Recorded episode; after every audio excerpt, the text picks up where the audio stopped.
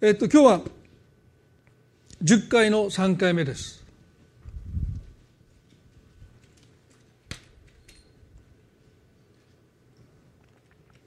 出エジプト記の20章の1節と2節をまずお読みします。それから神は次のすべての言葉を告げられた。私はあなたをエジプトの地奴隷の家から導き出したあなたの神主である。これは10回のプロローグといいますか序文ですね。ですからまだ10の戒めに入っていく前に今日はこのプロローグの部分ですね。序文のところを皆さんとご一緒に考えたいと思います。なぜこの序文が大切かと言いますと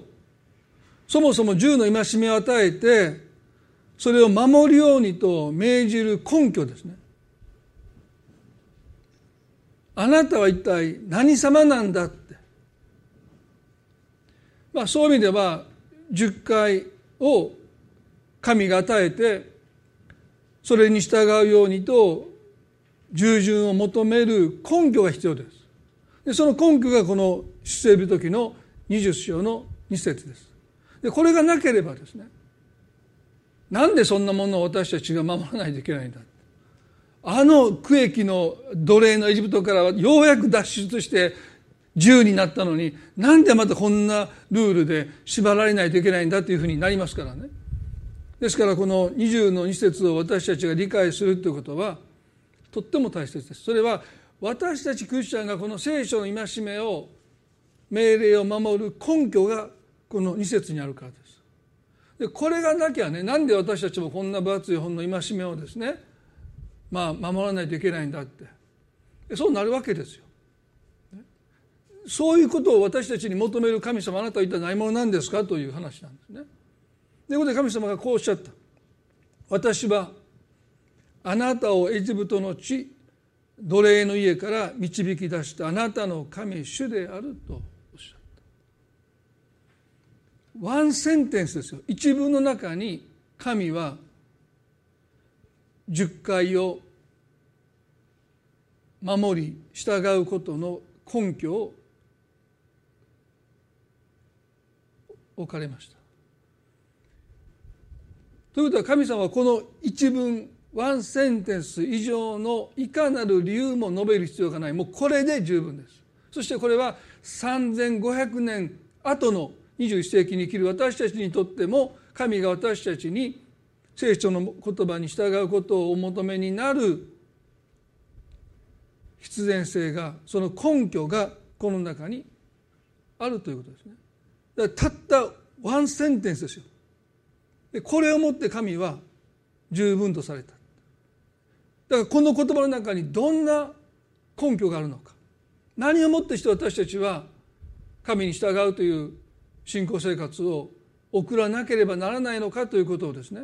今日ご一緒に考えたい。そうじゃなきゃですね。10回の学びをしてもこの前提がないとですね。まあそれは単なる道徳的なあるいは倫理的な教えにしか過ぎないということです。知ってるけど別に守らない。私の私とは関係がないということになるわけですいい教えだけど立派だけど私とは関係ないっていうふうになってしまうでもこの20章の2節を理解するならばそんなことは決して言えないんです。ここで神様はですねエジプトの地奴隷の家から連れ出したとおっしゃった。でこれは奴隷状態から救い出したという意味ですよね。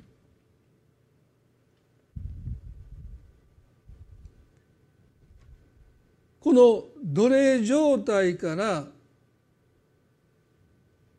救い出したという連れ出したという解放したということが銃の戒めを与えそれに従うことの根拠です。皆さんね先週先々週とモーセとアロンがファラオに私の民を去らせ荒野で私のために祭りを行えるようにせよとメッセージを伝えたところファラオは心かたくなにしたばかりか生産性のない礼拝などということにうつつを抜かすのはお前たちの怠け心のせいだって言ってもう過労死レベルをはるかに超える仕事量を増やしましたよね。でこの信仰生活というのは結局は神をどれだけ自由に礼拝できるかの戦いなんだということなんですよね。ですから私たちのまあいろんな罪の問題いろんな問題がありますけれどももう究極的には神を礼拝することにおける戦いなんですよね。でそれは外なる敵もいるけどもどちらかというと内なる敵の方がかなり強敵なんだということです。だから悪魔を恐れる前に私たちは自分の内側に神を神として礼拝したくないという思いが私たちの中にやっぱりあるんだということですね。やっぱり自分が神でいたいいや神のような存在でいたいそういう内なる敵との戦いというものが10回学んでいく中で私たちは経験するだろうと思います。でそれはいかに私たちが神を礼拝することにおいて束縛されているのかということの気づきにもなっていくと思いますね。ファラオは奴隷たちを生産性一日にどれだけのレンガを作れるのかという物差しでしか測りませんでしただから礼拝礼拝なんていうのは全く生産性がないわけです。お前たちの怠け心がそんなことを言い始めたんだと言って仕事を増やした。もう到底達成できないノルマにヘブル人たちは苦しんで。エジプト人たちから鞭打たれて。ついにしもべたちのあヘブル人たちの頭たちはファラオに直訴しましたね。元の仕事に戻し元の仕事量に戻してください。すると彼はお前たちは怠け者だ怠け者だ今すぐ行って働けって言われて却下された。でその時にこのヘブル人たちの頭たちはモーセとアラに怒りをぶつけた。なんてことしてくれたんだどうか神がお前たちを裁かれますようにって。そういうふうに言われてモーセは神様に訴えたわけでしょ。なんであなたはご自身の民を虐げるんですかと訴えた。でその時に神様がお答えになったのが出エプト記の6章でしたよね。一節では私がファラオにしようとしていることは今にわかるとおっしゃった、まあ、そこに苦しみの意味があるんだって。今はわからないけど今にわかる。でそれは海の苦しみなのでこの苦しみを通して何があなたの人生に生み出されたのかを見てわかるとおっしゃったんですね。で今日はね皆さんこの一章のあと2節からですね神様とモーセのやり取りがとっても大切です。どうしてかというとこの6章の2節から特に8節までのやり取りが出エジプト記の20章のあの2節のプロローグにつながっていくんですね。なぜ神はご自身のことを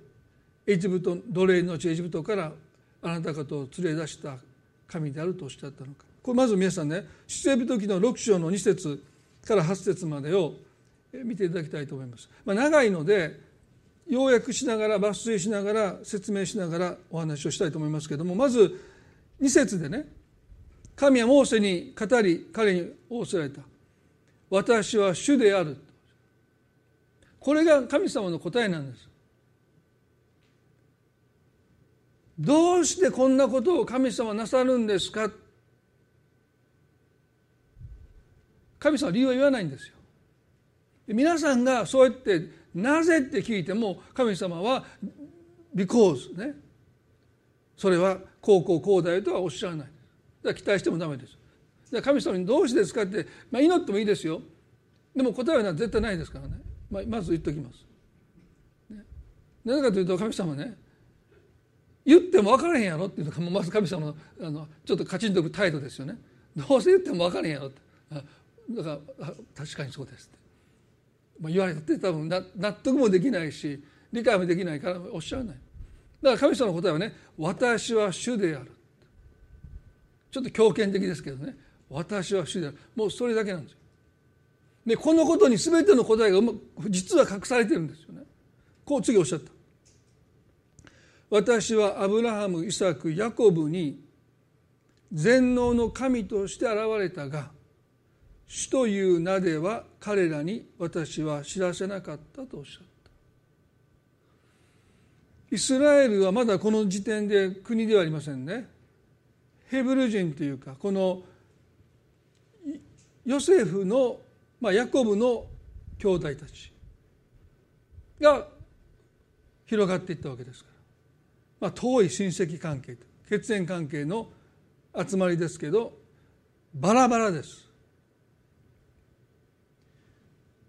で彼らの先祖はですねアブラハムがいてイサクがいてヤコブに読みしたこれ族長っていうんですね。まだ国ではな国ではいないので、まあ、先祖たちですね。で神様は彼らにはアブラハムイサクヤコブには全能の神としてご自身を表されたけども主という名では彼らには私は知らせなかったとおっしゃった。どうしてか。知らせる関係ではなかったからなんですアブラハムと神様契約を結んだ。その契約はかなり一方的です。私はあなたを祝福する。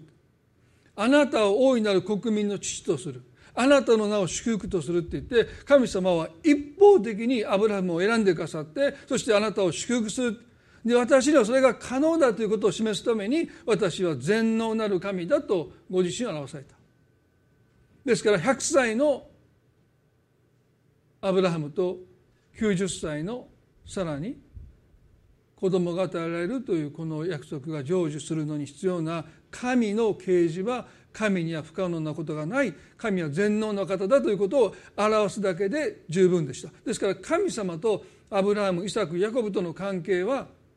私には不可能がないという神の啓示だけでその関係は十分だったんですねしかしここで神様はでもあなた方には私は主であるとアブラハム・イサク・ヤコブに表さなかった。私の新しい一面。私の姿を表すとおっしゃったそれはなぜかというと今後彼らとの関係には全能なる神だけでは十分じゃないんです。だからこのプロローグの中で神様は私はアブラハムの神イサクの神ヤコブの神だともおっしゃらなかったし私は全能なる神だともおっしゃらなかった。神様おっしゃったことは私はあなたをエジプトの地奴隷の家から導き出したあなたの神主であるとおっしゃった。それはね主という言葉は皆さんもお聞きになったことあると思いますけれどもヘブライ語の YHWH この発音が失われたんでヤーウェイと、まあ、割とヤハウェイとかヤーウェイとかエホバの証人の方はエホバだっていうふうにおっしゃるけどまあ正確な発音はもう今誰もわからないね。神の名を未来に唱えてはならないというこの戒めを破らないためにアドナイっていうふうに置き換えて主と呼んだことによってえ発音何だったっけなっていうまあ読み方が分からなくなったので今誰もこれが絶対正確だという発音できないんだけどでも学者の中では、まあ、おそらくあのヤハウェイヤヤハウェイだろうというふうに、まあ、言われてますよね。でこれはこの皆さん次あの6章の6節で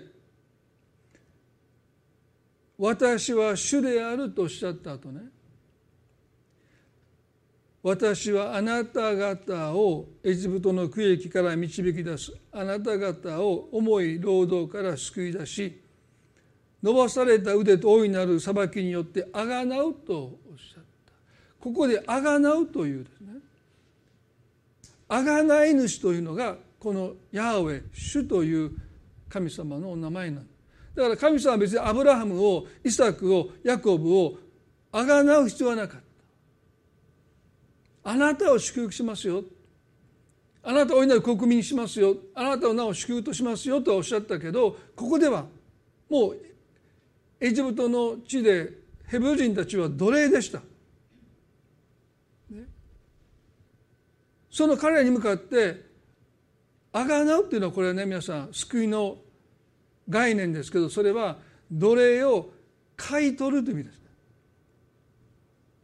聖書も言いましたけど大体奴隷っていうのは戦争に負けた国が相手の奴隷になる捕虜になって奴隷になっていくというのと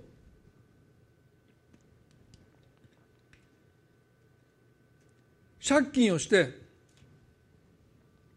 返済ができないとその人の奴隷になります。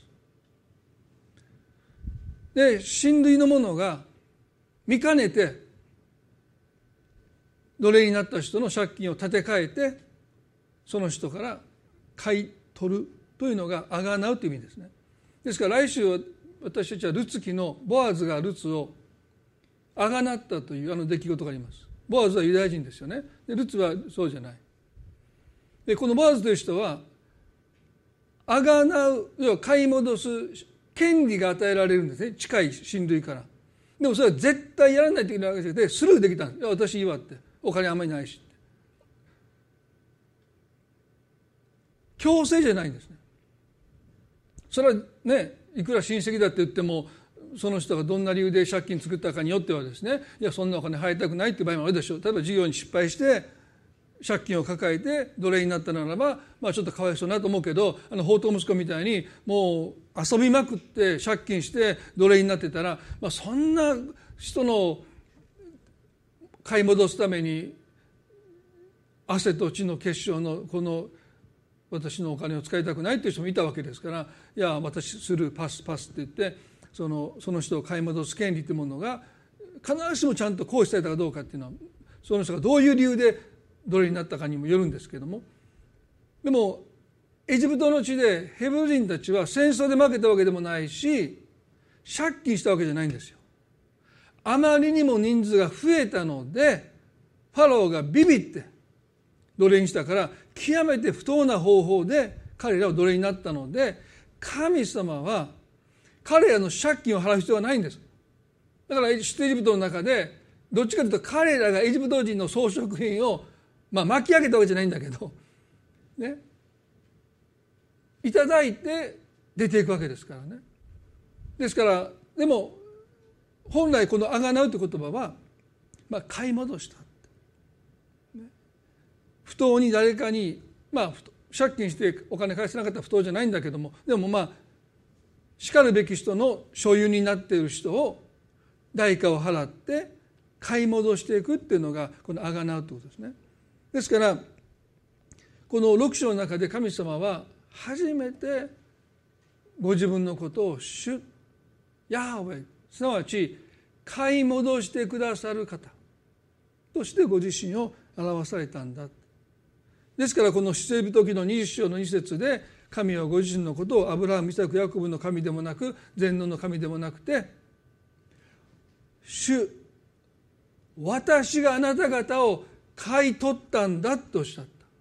これが銃の戒めを与えて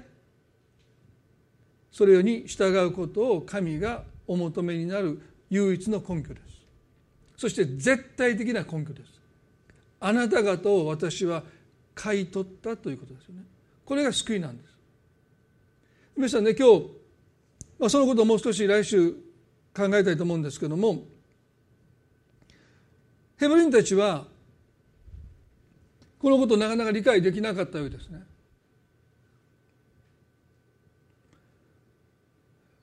奴隷の地から解放されて銃を手に入れたと考えたでも彼らが手にした銃は本当の銃ではありません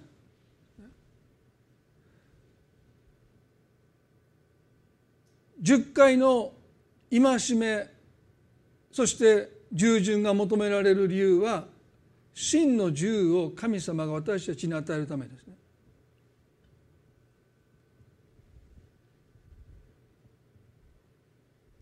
多くの人は奴隷状態から救われた解放されたことで銃になったでもそれは銃への道半ばまだ半分ぐらいですね。まだ先がある。どうしてかというと従属という関係性はですねその本質は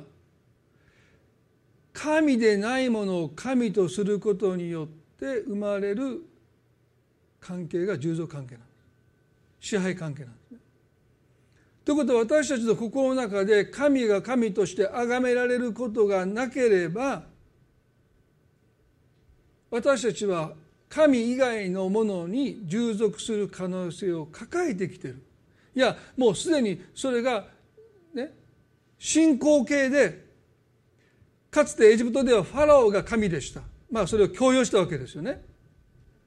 でも彼は神ではないので自分を神として彼らを彼らにそれを求めたところでまあ神ではないんですからその関係は従属関係でしかない。でそのファラオが退けられたわけですよね。その席から退けられた。伸ばした身腕と大いなる裁きを持ってファラオはあなた方の心から退けた。でもその心が空席のまま神不在のまま彼らが生きていくことは不可能です。やがて神様が神として崇められるのか神以外のものが神として崇められるのかはもはや時間の問題です。皆さんね多くの人はね真の自由とは自分以外の何者にも従わないことだ。自分の人生の主導権を自分で決めるんだ。それが自由だ。でそういう人に限ってね心の満たしを求めるんですよ。皆さんね神様の存在を私たちが証明できないと同じように私たちの内側に心があるなんてことを証明できないんですよ。だから心理学では心なんて扱わないですよ。証明できないんです。あなたの心はどこにありますかって言ってどこ開いても心なんかないですからね。だから心の満たし満足を求める心っていうのは非常に宗教的な心なんですで私は神を存在が証明できないので信じない人は自分の心の存在も信じたらダメなんですよ。証明できないんだから、でも非常に矛盾してますよ。神様なんて証明できないから信じない人が心の満足を見た求めてきてる。そんな矛盾はないでしょあなた心があるって言うんだったらどこにあるのだって。体開いてもないですよ。心臓がここだと思ってしてますけど心臓がここであるわけないですね。である脳学者はね心なんてないって。それ脳の一部の機能だけなんだ。だそれは心なんてものはないんだって。ら脳が快感を感じればまああなたの心が満たされてるって意味なんだからそれはあくまでも刺激なんだね、生態的な刺激に過ぎないんだ。だから心の満たしなんてものを求めたってその意味がないんだって。まあそんなふうに言う方もいます。ね、皆さん偶像とはね神以外のものそれが宗教のジャンルに収まらないもの収まらないものであったとしても神様にしか与えることのできない満たしというものを私たちが神以外の求めるならば全てが偶像です。ですから無神論者と言いながら人生における充足を求めるならばそれはもうその人は宗教心を持って、神を求めるというのに等しいんですよ。神を否みながら私たちはその欲求から逃れないんですよそういうふうに私は作られたから。どんなに否定してもそのように人間は作られたのでどの民族に行っても神が拝められているというのは私たちのところにはそういう宗教心がある心というものの満たしを求めてしまうというように神様は作られたただもう生物学的に生きてる食べて寝て働いてね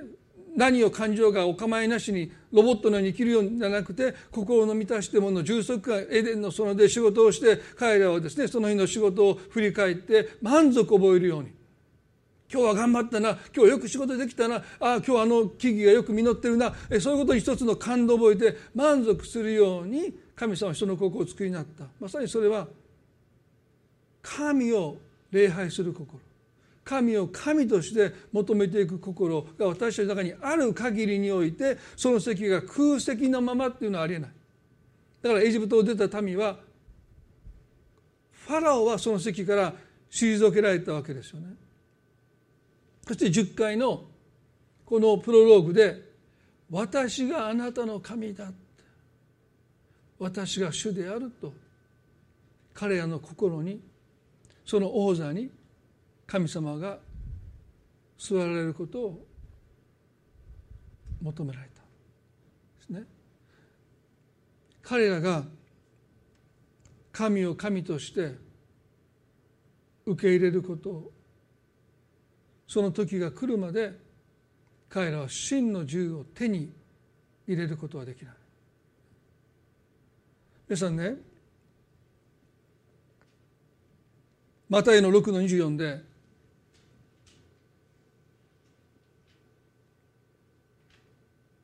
マタイの6の24で誰も2人の主人に仕えることはできません。一方を憎んで他方を愛することになるか一方を重んじて他方を軽んじることになります。あなたは神と富とに仕えることはできませんとあります。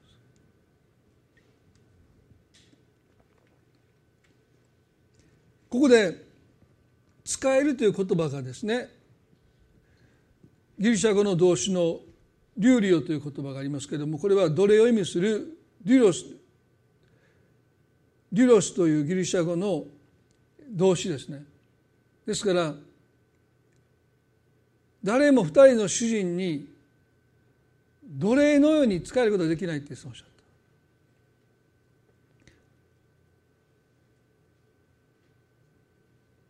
た。で神に仕えるってことはある種神の奴隷になることなんですね。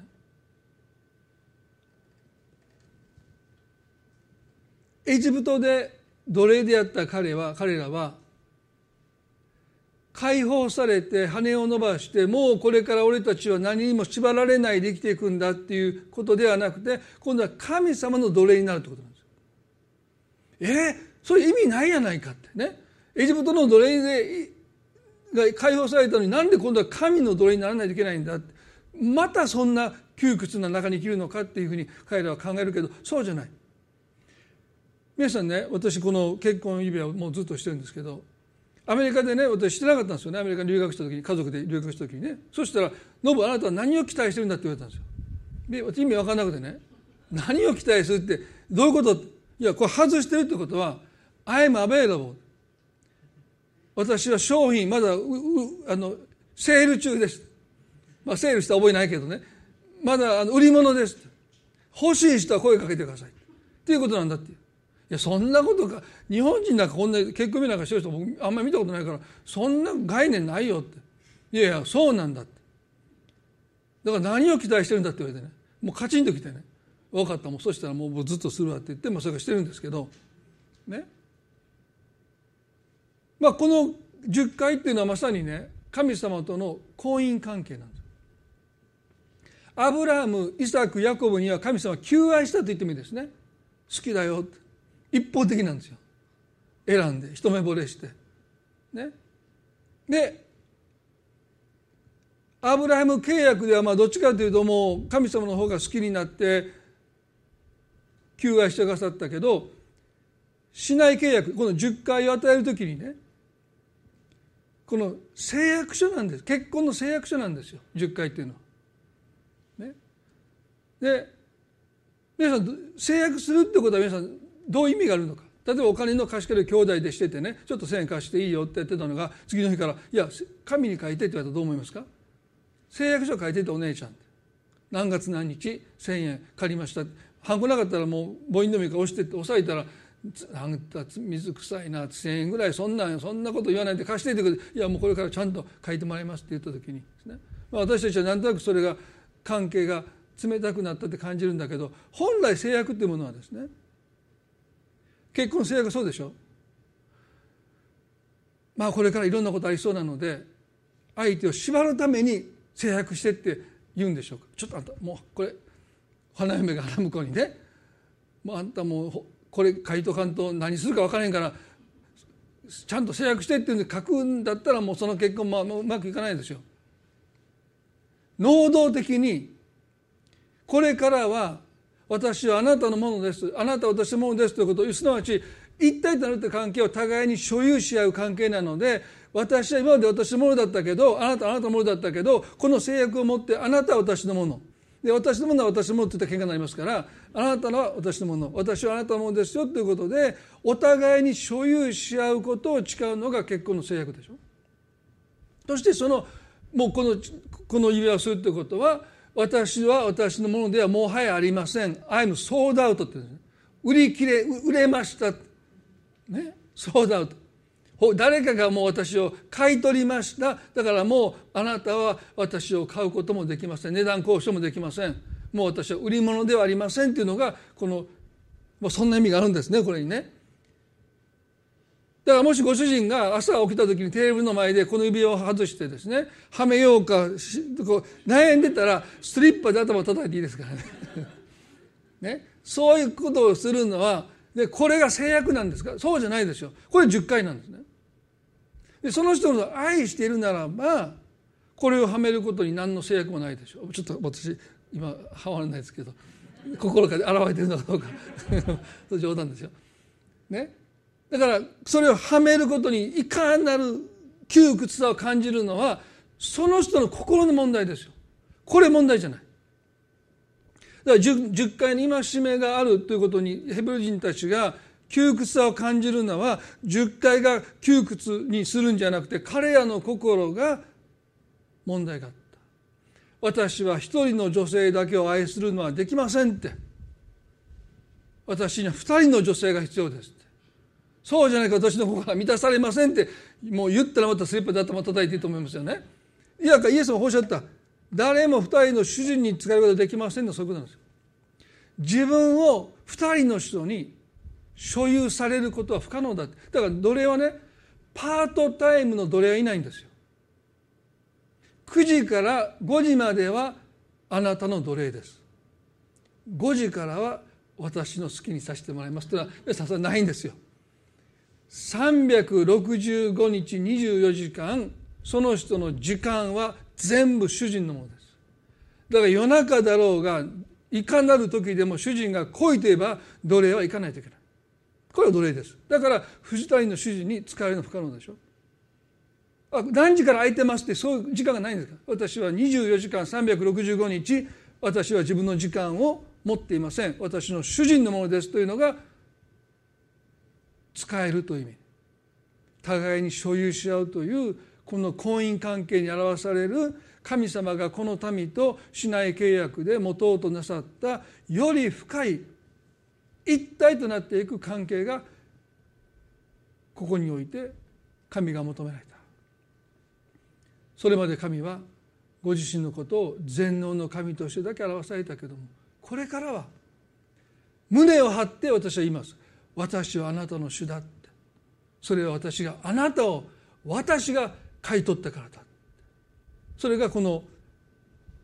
ヘブルの20章の2節のプロローグですよね。この皆さん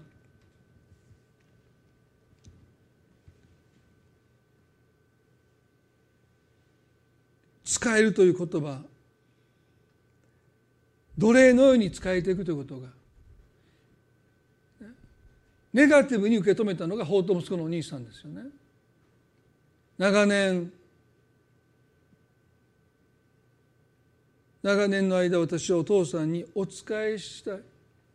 あなたの戒めを破ったことが一度もありませんその私には友達楽しめるように声一匹くださったことはありませんと言った時に彼はね私はお父さんにお仕えしたというこのお仕えしたという言葉が先ほどイエス様がマタイの6章の24節で使われたリュウリオという奴隷のようにあなたに仕えてきましたという同じ言葉をお兄さんは使うんです。彼はこの言葉を非常にネガティブに使いました。私にとって心休まる日々ありませんでした。私はずっとあなたの持ち物としてあなたの奴隷として古希使われてきました。まあそんな怒りを込めて言ってる。でもこれはねこの関係性を彼は非常に誤解してますよね。神様は私たちをご自分のものだとはされるんだけどそれは救いの宣言なんですね。だから私たちにとって救われてるということの究極の言葉は神様が私たちに向かってあなたは誰のものでもなくて私のものだとおっしゃるのが救いの究極ですよ。あなたの罪が許されたとかあなたが義とされたということも大切なんだけどそれ以上に救いの究極はあなたは誰のものでもなくて私だけのものだと神様がそうおっしゃる。私があなたの主だとおっしゃることが私たちの救いの究極です。それを神様が言えることの唯一の根拠はあがなったという。私は御子イエスという耐え難い代価を持ってあなたを買い取った。だから私はあなたに臆せず言います。私は主です。あなたは私のものだと神様がそうおっしゃる。で私たちはその言葉を聞いて救いの喜びで心が満たされること。そのことが報いなんだ。だからあのお兄さんがその私には友達と楽しむように小ヤギ一匹くださったこともありませんというこの言葉がいかに歪んでいるのか。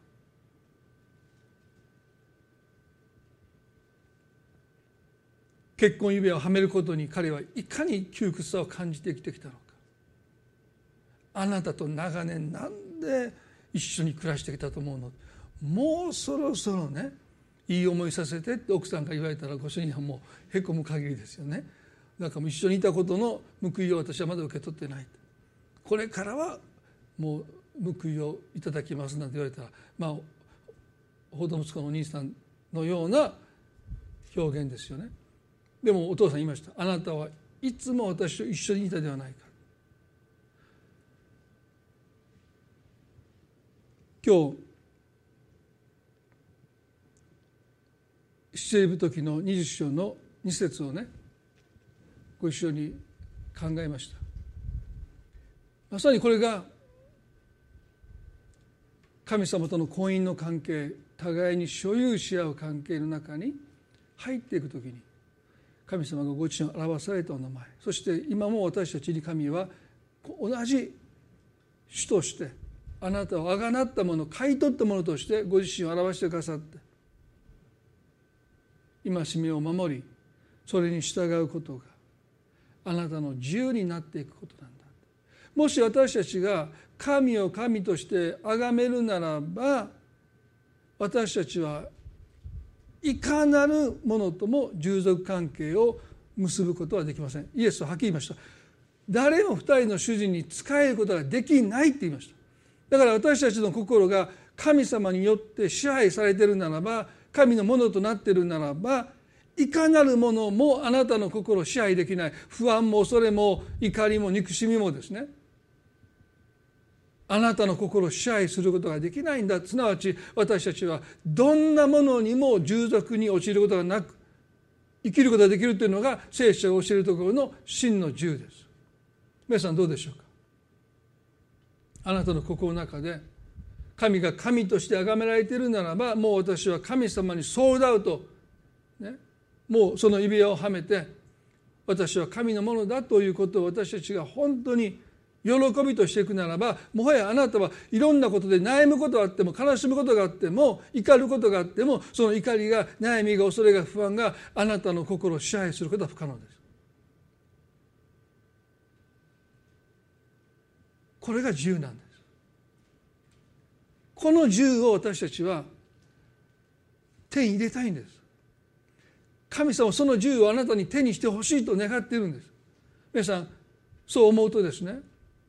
私たちはまだまだ不自由じゃないでしょうか。パートタイムの奴隷が存在しているかのように生きていないでしょうか。主よどうか私たちの全時間をあなたのものとしてあなたが所有してくださって。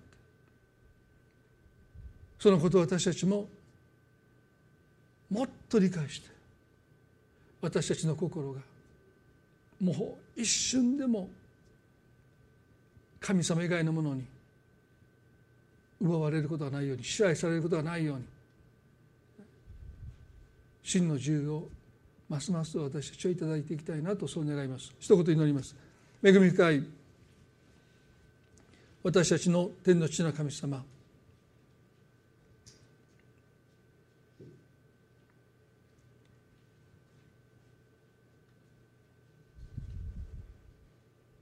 あなたを主として崇める心を私たちの中に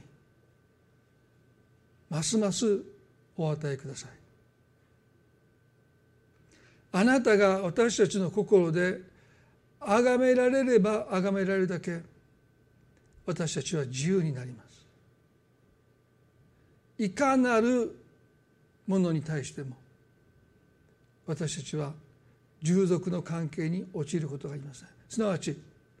そのことが私たちの私たちを悩ますことがあったとしても私たちの人生を支配コントロールすることはできません。神様愛する御子イエスを贖いの代価として払ってくださった神様あなただけが私たちの主です。あなたをますます心の中で崇めることができますように。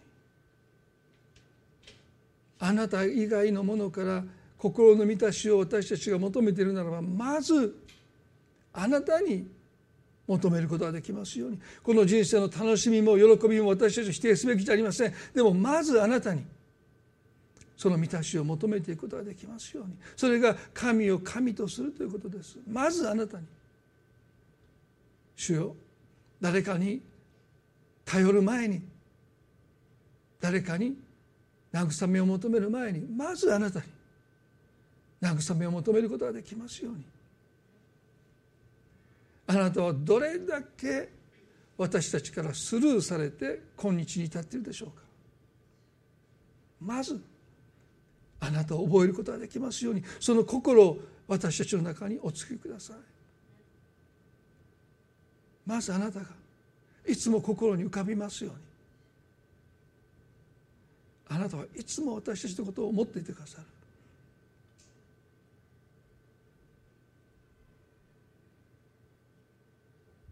今日この礼拝の中であなたが私たち一人一人に語っていてくださることを信じます。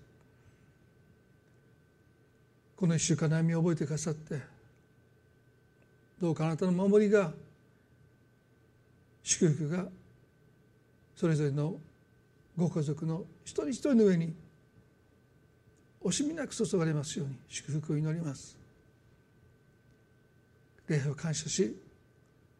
愛する私たちの主イエスキリストの皆によってこの祈りを見舞いにお捧げいたします。アーメン。それではご一緒に賛美をしたいと思います。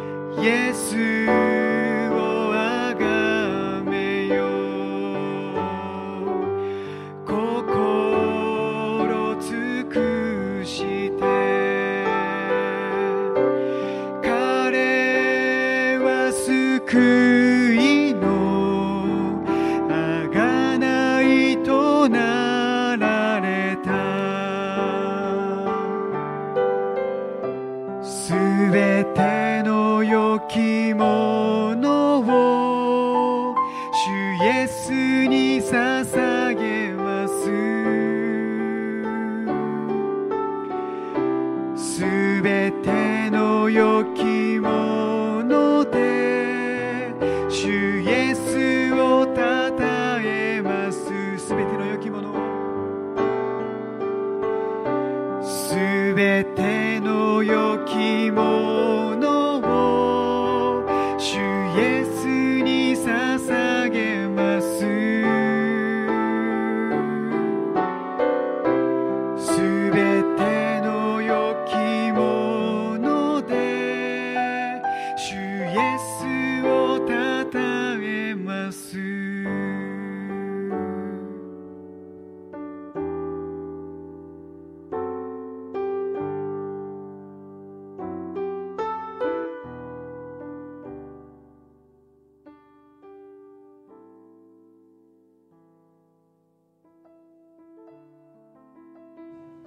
それではまたこの来週ですねこの「あがなう」ということのもう少し具体的な例をですねルツキから学びながら、まあ、いつ10回に行くねんという声もちょっと聞こえてきますけど、まあ、これで本を書く材料を増やしているという まあそれは冗談ですけど、まあ、半分本気ですけどもまあ本当に十分なねあの背景を知った上で10回をより今までと違った角度で学んでいきたいなと願っていますのでご一緒に学びをね続けていきたいと思います。